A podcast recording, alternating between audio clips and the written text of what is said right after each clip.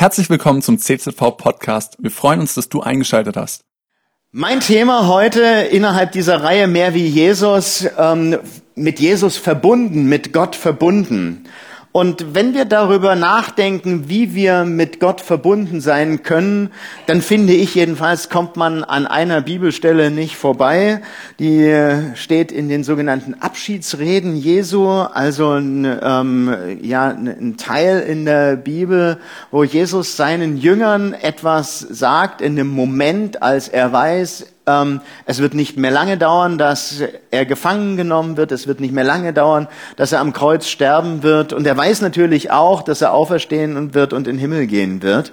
Und das ist ihm einfach, einfach klar, dass sich da auch in der Beziehung zu seinen Jüngern etwas verändern wird. Ja, er ist nicht mehr so persönlich direkt da, wie er das eben in diesen drei Jahren, die er mit den Jüngern unterwegs gewesen ist, war. Und es ist einfach klar, es wird sich dann in dieser Zeit nach seiner Himmelfahrt einfach zeigen, ja, wie ist es jetzt mit dem Glauben der Jünger? Ist es was Handfestes? Ist dieser Glaube wirklich was, was hält? Oder ist es was, was irgendwie verpufft? Ist das ein Glauben, der erwachsen geworden ist, der laufen gelernt hat sozusagen? Oder ist es ein Glaube, der, äh, ja, so wie so ein äh, Kleinkind da krabbelt oder, also, nee, der krabbelt noch nicht, dauert noch ein bisschen. Aber kommt, ganz sicher, ich verspreche es dir. ähm, Jesus weiß also, dass es nicht mehr lange dauern wird, dass auch seine, seine leibliche Gegenwart bei seinen Jüngern, seine, seine Präsenz, ähm, dass sich das verändert und er durch seinen Heiligen Geist da sein wird. Aber eben Jesus nicht mehr sichtbar da sein wird. Und deshalb in diesen, in diesen Abschiedsreden, da legt Jesus nochmal so richtig alles rein, was wirklich wichtig ist. So, so nach dem Motto, hey Jungs, jetzt zählt's. Jetzt ist es wirklich wichtig. Wenn ihr Sachen vergesst, die ich bisher gesagt habe, das jetzt ist wirklich wichtig. Und so schauen wir uns ähm, Johannes Kapitel 15, die Verse 1 bis 9 an. Und da sagt Jesus, ich bin der wahre Weinstock und mein Vater ist der Weinbauer. Jede Rebe an mir, die nicht Frucht trägt, schneidet er ab. Eine Rebe aber, die Frucht trägt, schneidet er zurück so reinigt er sie, damit sie noch mehr Frucht hervorbringt. Ihr seid schon rein, auf, ihr seid es aufgrund des Wortes, das ich euch verkündet habe. Bleibt in mir und ich werde in euch bleiben. Eine Rebe kann aus sich selbst heraus nicht Frucht tragen. Jetzt habe ich irgendwas. Ja. Sie muss am Weinstock bleiben. Genauso wenig könnt ihr Frucht hervorbringen, wenn ihr nicht in mir bleibt. Ich bin der Weinstock und ihr seid die Reben. Wenn jemand in mir bleibt und ich in ihm bleibe, trägt er reiche Frucht. Ohne mich könnt ihr nichts tun. Wenn jemand nicht in mir bleibt, geht es ihm wie der unfruchtbaren Rebe. Sie wird weggeworfen und verdorrt. Die verdorrten Reben werden zusammengelesen und ins Feuer geworfen, wo sie verbrennen. Wenn ihr in mir bleibt und meine Worte in euch bleiben, könnt ihr bitten, was ihr wollt eure Bitte wird erfüllt werden. Dadurch, dass ihr reiche Frucht tragt und euch als meine Jünger erweist, wird die Herrlichkeit meines Vaters offenbart. Wie mich der Vater geliebt hat, so habe ich euch geliebt. Bleibt in meiner Liebe. Soweit mal diese Worte von Jesus und bevor ich ein paar Gedanken dazu loswerde, möchte ich gerne nochmal beten. Jesus, wir danken dir. Wir danken dir für dein Wort. Wir danken dir für deine Nähe, auch die wir jetzt in diesem Gottesdienst erleben dürfen. Und wir bitten dich, dass du zu uns redest. Wir bitten dich, dass du uns nahe kommst, dass du uns beschenkst damit, dass du, ja, in unser Leben hineinsprichst und dass du in unserem Leben wirkst, ganz persönlich. Amen. Jesus liebt es scheinbar immer wieder Bilder zu verwenden, um damit irgendetwas über das Reich Gottes klarzumachen. Immer wieder tut er das. Er spricht zum Beispiel von dem kleinen Senfkorn, das ein kleiner Same ist und der wächst dann und wird groß und wird ein großer Busch. Oder er spricht vom ähm, Schatz im Acker, macht damit Sachen deutlich. Oder er spricht vom Sauerteig und macht auch damit Sachen deutlich. Oder von der kostbaren Perle. Also so ganz verschiedene Dinge, die jeweils etwas mit dem Leben der Menschen zu tun haben haben, sodass die verstehen, was er da gerade sagen möchte. Wenn Jesus jetzt hier an dieser Stelle vom Weinstock spricht, ist es natürlich erstmal ein Bild, was die Leute kannten. Ja, das ist so ähnlich wie bei uns hier in unserer Gegend. Weinstock, Weinberg, das kennt man irgendwie. Man läuft da durch, man geht da dran vorbei und kennt diese Pflanze. Und damals noch viel mehr als heute wussten die Leute einfach, was es damit auf sich hat. Aber ähm, in diesem Moment, wo Jesus hier sagt, ich bin der Weinstock, ihr seid die Reben, da wird den Jüngern klar, hier ähm, hat etwas, das, was er hier sagt, das hat ganz wesentlich etwas mit der Geschichte von Israel zu tun. Und das ist nicht einfach nur irgendwie nett illustriert, sondern das, was jetzt kommt, das ist ein echter Hammer. Warum? Im Alten Testament ist der Weinstock ein Bild für das Volk Gottes, also für Israel. Und Jesus sagt jetzt an dieser Stelle, ich bin der wahre Weinstock und ihr seid die Reben. Das heißt übersetzt, dass Jesus sagt, ich bin das wahre Volk Gottes und wenn ihr zu mir gehört, dann gehört ihr automatisch zu diesem wahren Volk Gottes dazu, zum Reich Gottes dazu. Und für die Jünger war das unglaublich provokant. Weil was ist jetzt bitteschön mit, den, mit Israel, mit dem Volk Israel? Was ist denn mit diesem alten Gottesvolk? Ja, die hatten ja auch ihre Bestimmung, ihren Zweck. Gott hatte Israel ja eine Berufung geschenkt. Gott wollte mit diesem Volk verbunden sein. Die Gegenwart Gottes sollte in diesem Volk da sein und Gott wollte dieses Volk gebrauchen. Dieses Volk Israel sollte so eine Art Rettungsboot sein und jeder, der in stürmischer See irgendwie Hilfe braucht, der sollte da zu Gott kommen können und da Zuflucht finden. Israel sollte ein Ort sein, wo Menschen Aufnahme finden und wo sie von Gott angenommen werden. Das war die Bestimmung von Israel. Aber irgendwie wollte Israel nicht so gerne.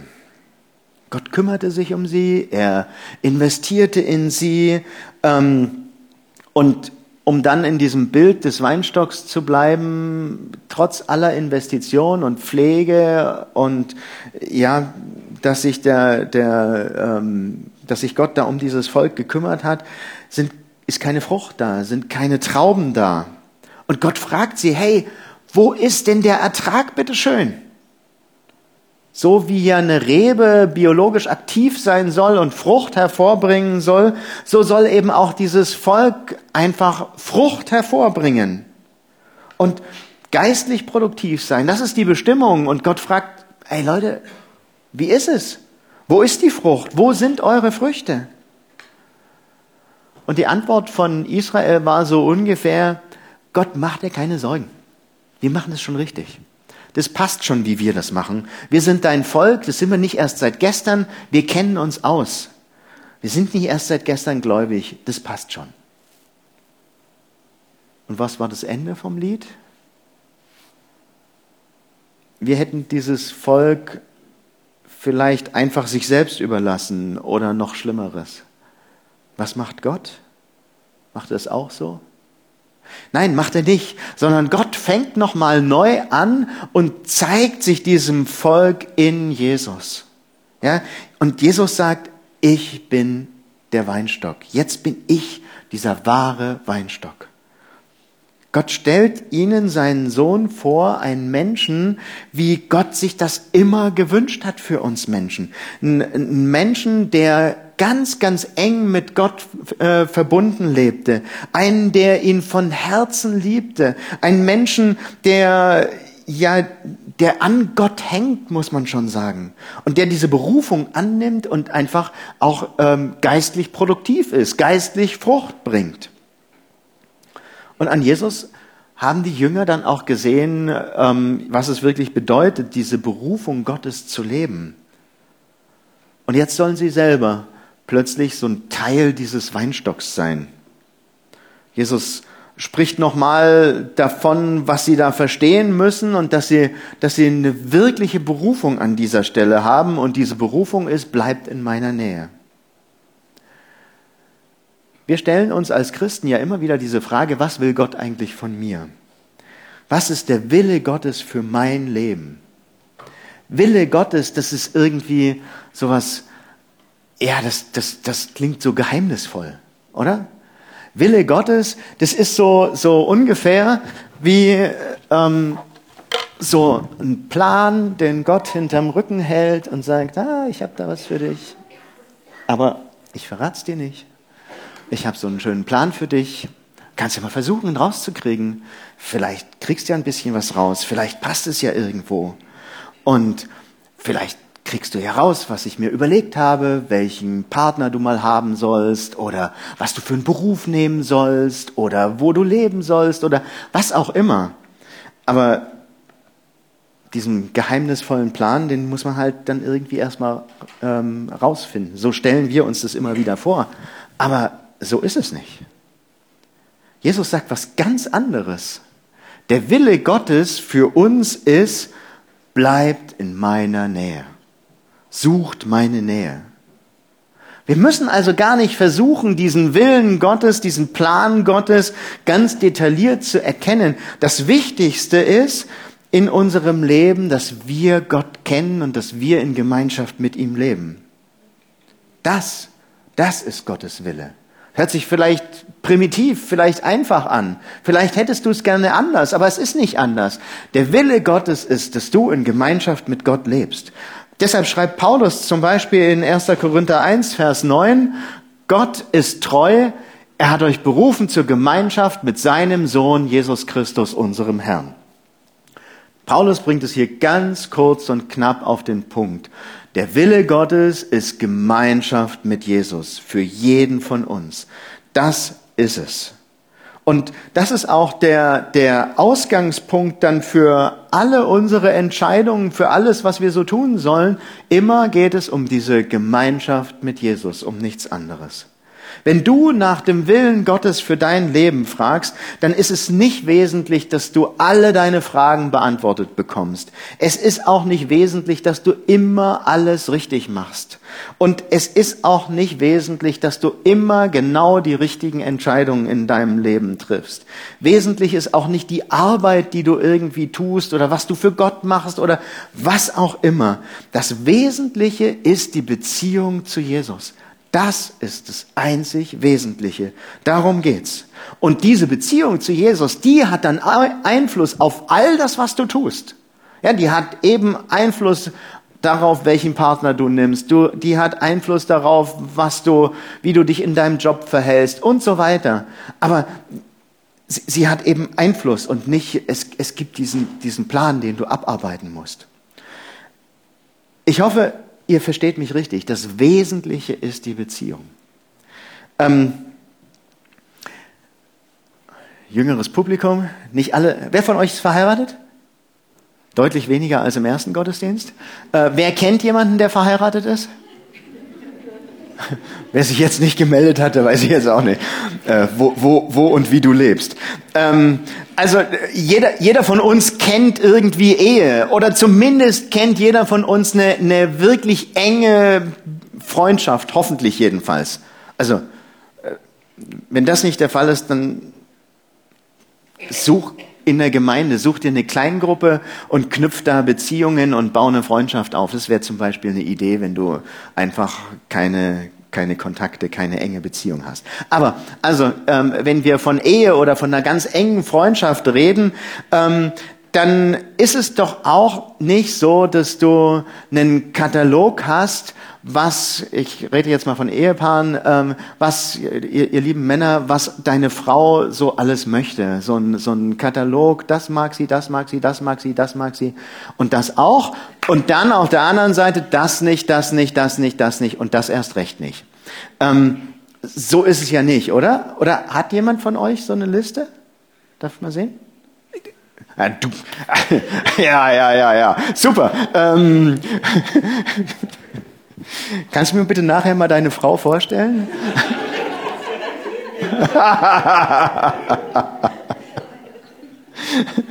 also, ähm, das, das hat man nicht und so funktioniert einfach Beziehung auch nicht. So funktioniert auch Ehe nicht. Ähm, äh, ich, ich war mal irgendwann bei einem älteren Ehepaar ähm, während meiner, als, als ich ganz, ganz früher, als ich noch Praktikant war, ähm, in, in irgendeiner Gemeinde, die ich jetzt nicht nennen möchte. Ähm, da war ich mal bei einem älteren Ehepaar zum Essen eingeladen und der Mann sagte irgendwas, was der Frau nicht gefiel und sie antwortete: Pass du mal auf, wenn der Thomas weg ist. du weißt ja, wo dann dein Platz ist.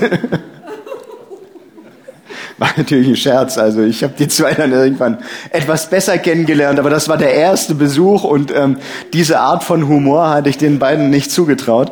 Ähm, es war, war eine ganz witzige Beziehung von den beiden. Also man hat nicht diesen Katalog, den man irgendwie akribisch abarbeitet, damit die Frau oder der Mann dann ähm, oder der, der Freund, die Freundin irgendwie zufrieden ist und sich, sich freut, sondern es geht immer um Beziehung. Ja? Ich, ich weiß mich angenommen, ich weiß mich geliebt, ich weiß mich akzeptiert und aus dieser Beziehung heraus möchte man, dass diese Liebe, diese Zuneigung erwidert wird. Aus dieser Beziehung heraus möchte man ja einfach dem anderen nahe sein und, und Gutes tun. Und das ist unsere, unsere Berufung, das ist der Wille Gottes, eine vertraute Nähe mit Gott eine enge Beziehung. Und ich, ich sag's mal so, was ist das für eine geniale Berufung, die Gott da gibt, dass wir zu ihm, diesem heiligen Gott, eine, eine Beziehung haben dürfen, dass es so ein enges, intimes Verhältnis sein darf. Das ist so genial. Ich meine, vielleicht kommt uns das so vor, als könnten wir Gott nur nahe sein, wenn unsere Fragen beantwortet sind, die uns irgendwie gequält haben. Wir denken, wir könnten Gott nur nahe sein, wenn da nichts Ungewisses mehr ist, wenn wir endlich seinen Willen komplett erkannt haben und so weiter, weil wir ja nichts falsch machen wollen. Aber darum geht es nicht. Jesus sagt, du musst nicht alles wissen und du musst auch nicht alles richtig machen. Hauptsache ist, wir sind in Beziehung miteinander. Darum geht's. Und damit will ich Sünde, die uns ja von Gott trennt, nicht irgendwie kleinreden, überhaupt nicht. Aber das will Jesus beseitigen in unserem Leben. Es geht in allererster Linie mal um Beziehung. Und wir dürfen und sollen in seiner Gemeinschaft dann eben auch unsere Fragen loswerden und äh, unsere Ungewissheit mit ihm teilen und diese, diese absolute Offenheit, diese Nähe, die soll da sein.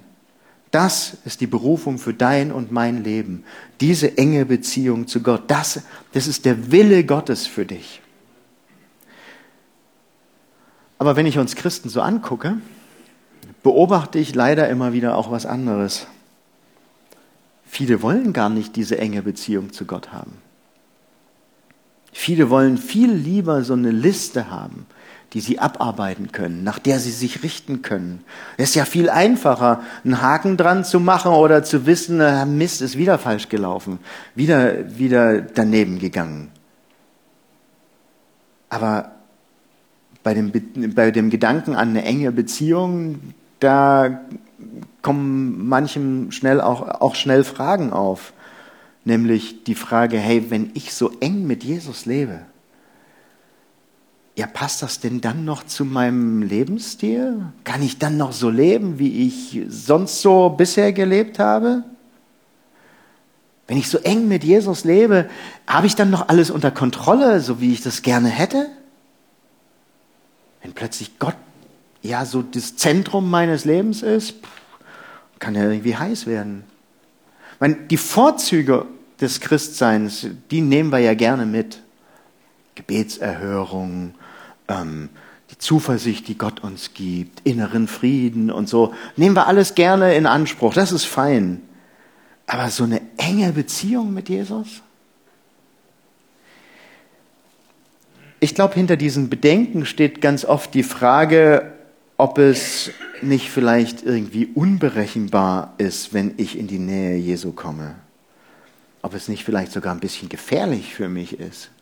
Aber weißt du, es ist nicht gefährlich, in die Nähe Jesu zu kommen, sondern es bedeutet Geborgenheit, es bedeutet Liebe und angenommen sein, wenn wir zu Jesus kommen, wenn wir mit ihm leben. Eine tiefere Liebe als diese Liebe Gottes, die werden wir nicht finden, die kannst du auch nicht finden. Und eine höhere, eine bessere Berufung als diese Berufung der Gemeinschaft zu, mit, mit Gott, die kannst du auch nicht finden, die kann es nicht geben.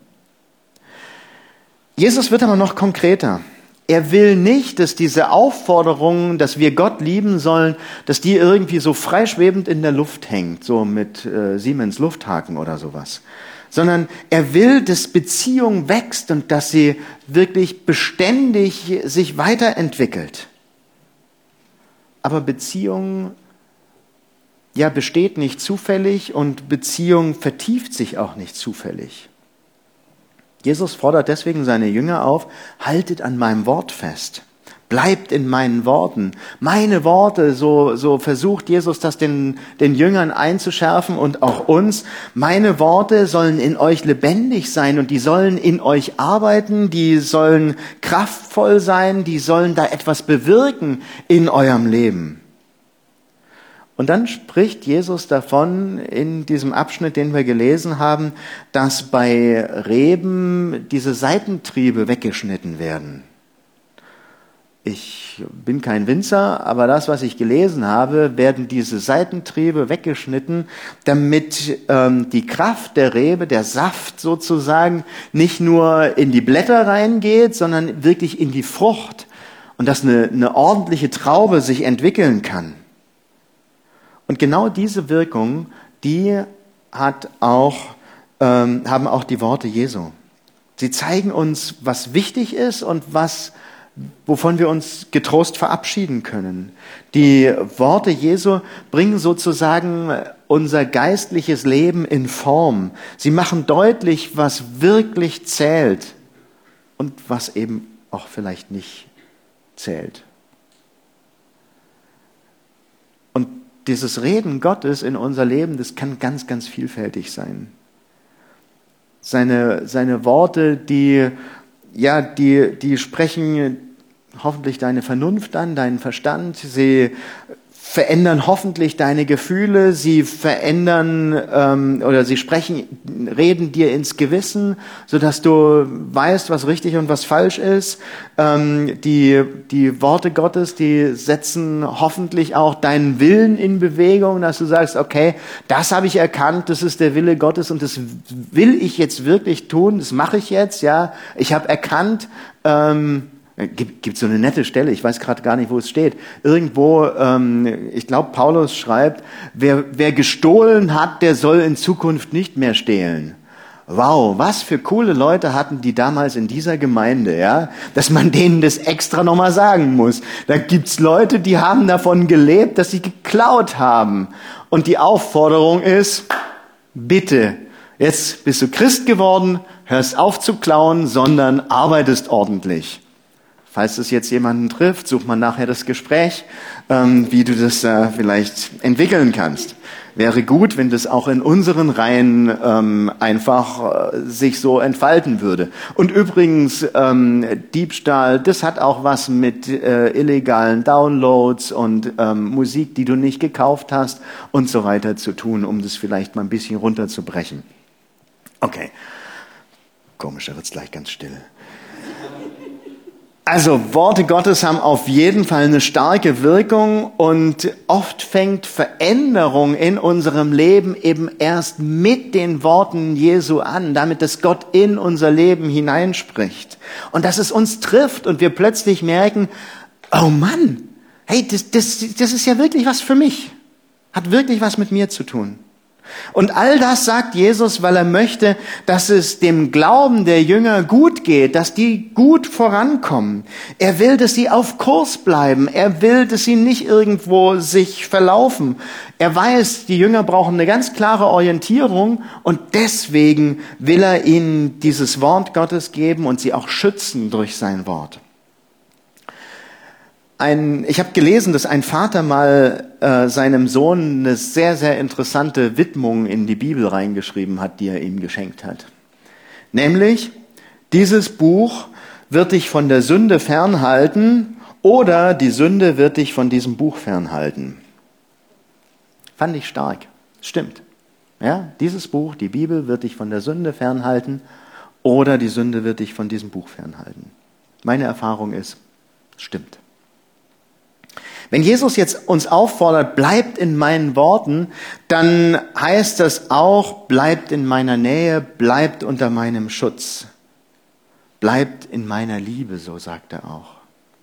Und was er damit meint, das haben die Jünger damals ganz, ganz praktisch erlebt gehabt. Ja, drei, drei Jahre sind sie mit ihm durch die Gegend gelaufen und haben alles gesehen, was er gemacht hat. Sie haben gehört, was er gesagt hat und haben es immer wieder mit angucken können, was es bedeutet, diese Liebe Gottes zu leben. Ja, Jesus hat da diese Ehebrecherin, die die Pharisäer anschleppen und sagen, hey, die haben wir beim Ehebruch erwischt. Ich frage mich an der Stelle immer, warum sie diese Frau alleine gebracht haben. Ehebruch alleine, das funktioniert nicht. Also jemanden beim Ehebruch erwischen, da müssten doch zwei sein. Aber sie bringen komischerweise nur die Frau. Verstehe ich nicht. Ähm, aber sie bringen diese Frau und fragen, was sollen wir denn mit ihr tun? Und ja, Jesus stellt sich zu ihr. Ähm, in dem Moment, als sich alle anderen von ihr distanzieren. Die heben schon die Steine auf und wollen sie, wollen sie steinigen, weil das wäre die Strafe gewesen. Und Jesus sagt, wer von euch ohne Sünde ist, der werfe den ersten Stein. Und dann gehen sie, einer nach dem anderen. Oder die Jünger haben erlebt, dass, dass Jesus bei einem korrupten Zöllner sich einlädt zum Abendessen und sich dessen Leben einfach verändert, er ein Jünger von Jesus wird. Alle anderen haben sich darüber aufgeregt. Wie kann er nur mit solchen Leuten essen? Aber da geschieht Lebensveränderung. Oder die Jünger haben erlebt, wie sich Jesus Blinden und Aussätzigen und irgendwelchen Lahmen und Verkrüppelten zuwandte und sie geheilt hat, sie gesund gemacht hat. Und auch so die Liebe Gottes in das Leben dieser Leute hineingeflossen ist. Also die Jünger wussten ganz genau, was Jesus mit Liebe Gottes meint und sie wussten auch, was er meint, wenn er sagt, bleibt in meiner Liebe. Und nach diesen drei Jahren wussten sie auch, was es bedeutet, von Jesus geliebt zu werden. Jesus hatte sich ja mit seinen Jüngern eine ziemlich bunte Truppe ausgesucht. Den korrupten Zöllner habe ich schon erwähnt.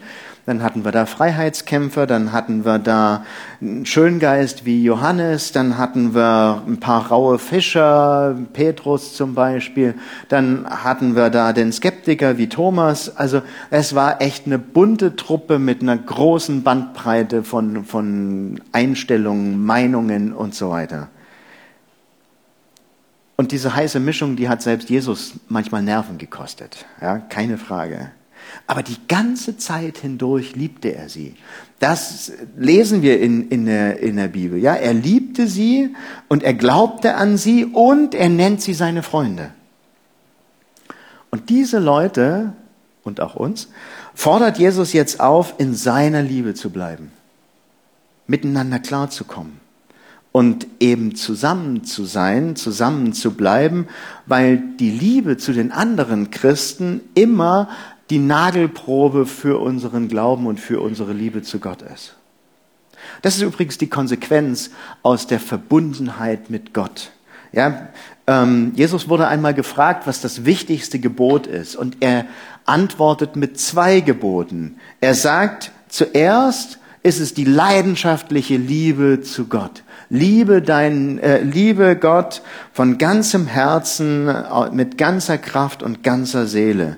Und dann das zweite ist, liebe deinen Mitmenschen wie dich selbst. Und das behandelt er als Einheit. Das gehört einfach zusammen. Er macht das, weil er weiß, das eine ist ohne das andere nicht zu haben. Das funktioniert nicht. Man kann doch, oder ich kann doch meine Mitmenschen nicht lieben, also anhaltend und selbstlos lieben, wenn ich nicht Gottes Liebe in meinem Leben erlebt habe und wenn ich nicht ihn liebe.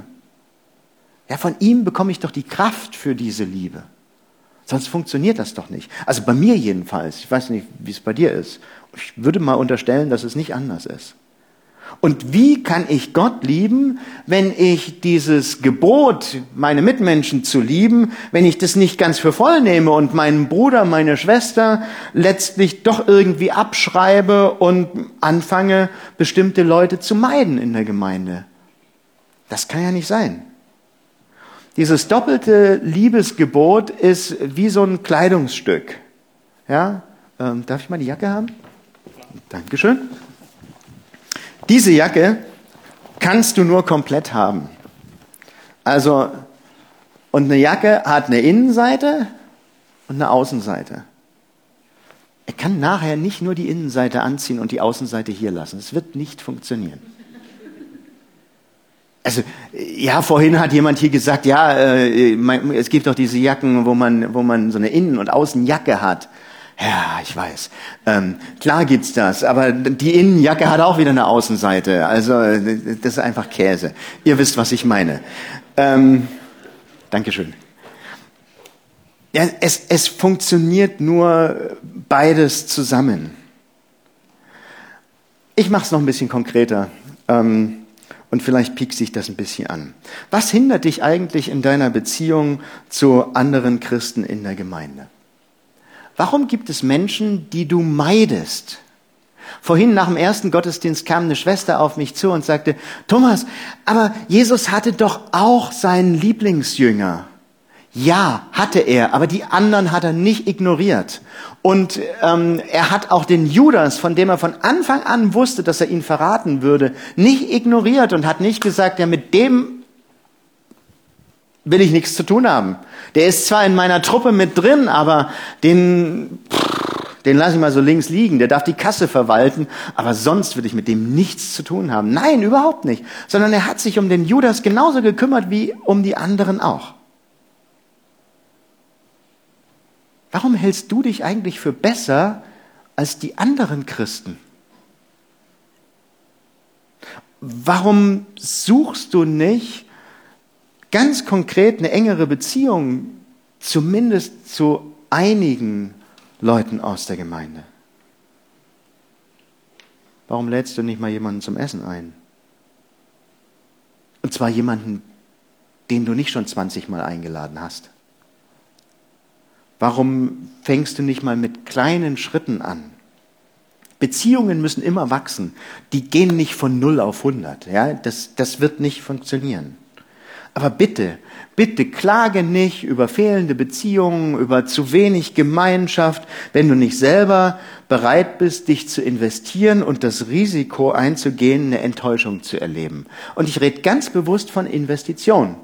Ich habe es vorhin auch schon, schon gesagt, ähm, Investition, das ist wie wenn du in Aktien investierst. Ja, weiß nicht, ob das jemand macht. Aber wenn du in Aktien investierst, da hast du immer das Risiko, dass die Firma einen Bach runtergeht und du irgendwie nichts zurückbekommst. Ja? Kaufst du das, die, die, die, die Aktien, was weiß ich, für, für 100 Euro das Stück und dann irgendwie nach zwei Jahren ist das noch zwei Cent wert oder so. Soll es gegeben haben. Ähm, also und, und genauso ist auch dieses Risiko immer da in Beziehungen. Du investierst dich, du tust etwas und es geht den Bach runter. Habe ich gerade selber erlebt. Ist noch nicht lange her, ähm, hat mir jemand die Freundschaft gekündigt. Warum? Weil ich mich in Corona-Dingen anders verhalten habe als er? Weil ich politisch eine andere Meinung habe als er und weil ich über den Ukraine-Krieg anders denke als er. Und ich denke, wie traurig ist das? Also natürlich ist es für mich ganz persönlich traurig, weil ich tatsächlich dachte, das wäre eine, eine enge, persönliche Beziehung, eine Freundschaft. Und dann, nö, mag nichts mehr mit dir zu tun haben. Aus diesen Gründen. Schwach. Also in der Gemeinde zumindest sollte uns das nicht irgendwie auseinanderbringen. All diese Themen sollten uns in der Gemeinde nicht, sollten nicht das Entscheidende sein in der Gemeinde, sondern das, worum es bei uns geht, ist doch diese Gemeinschaft durch Jesus, die er schenkt. Nichts anderes. Und das macht, lässt alles andere in den Hintergrund treten. Wo war ich eigentlich? Ähm okay, also bitte investiere in, in Beziehungen. Wenn du dich nach, nach tieferen, nach echten Beziehungen sehnst, dann musst du auch mal den ersten Schritt gehen. Musst das dem anderen auch sagen. Sage demjenigen, mit dem du diese Beziehung vertiefen möchtest, dass du dir das wünschst. Und ja, sag ihm, was du dir vorstellst, und dann wirst du sehen, wie die Reaktion ist. Und frag doch mal den anderen, was ihn wirklich bewegt und wofür du beten kannst. Beziehungen sind kein Selbstläufer. Beziehungen brauchen Investitionen. Und mein Eindruck ist, je älter man wird, umso schwieriger ist es. Also viele von euch sind jünger als ich. Nutzt diese Gelegenheit, nutzt diesen Vorteil der Jugend ähm, und, und knüpft Beziehungen, die ein Leben lang halten. Es lohnt sich. Und bitte fang an ähm, und bitte tu es bald, möglichst schnell. Also warte nicht darauf, dass du irgendwie erst noch dein Studium fertig kriegst oder was weiß ich, erst Abi fertig und dann das und dann das. Also wenn du danach gehst, dann wird es nie was. Liebe ist ein Erkennungszeichen von uns Christen. Jesus sagt in Johannes 13, Vers 34 und 35, ich gebe euch ein neues Gebot, liebt einander. Ihr sollt einander lieben, wie ich euch geliebt habe. An eurer Liebe zueinander werden alle erkennen, dass ihr meine Jünger seid. Die Liebe ist unser Erkennungszeichen, unser Markenzeichen als Christen.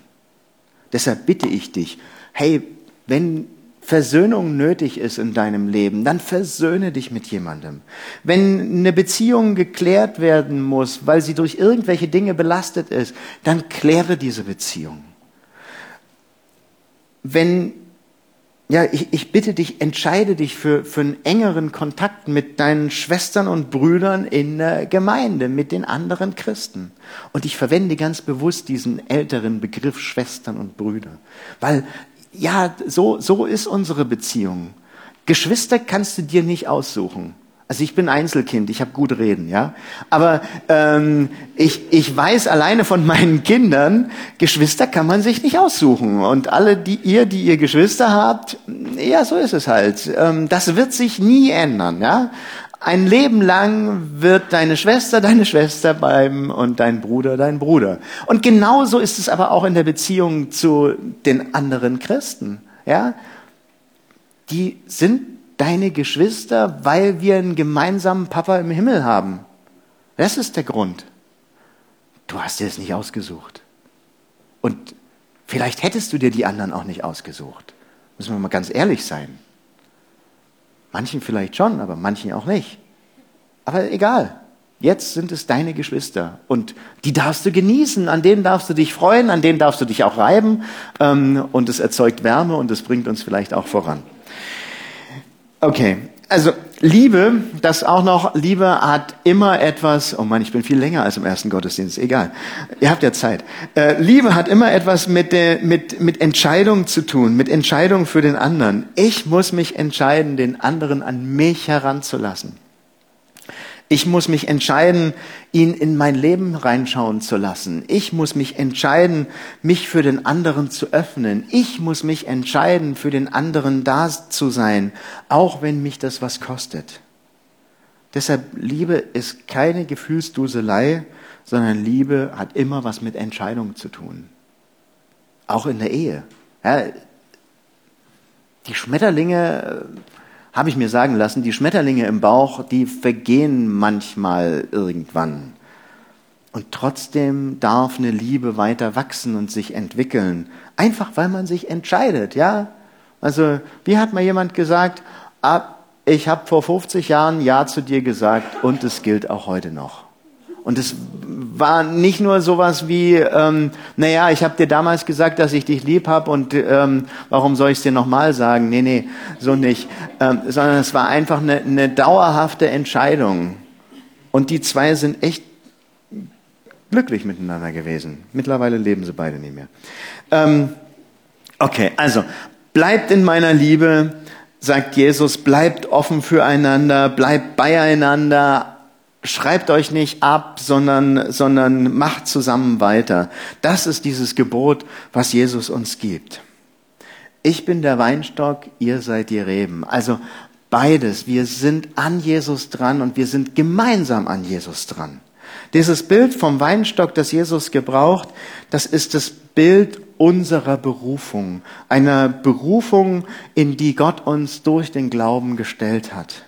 Eine höhere Berufung als das, als diese Gemeinschaft mit Gott, die können wir nicht finden. Die wird es nicht geben.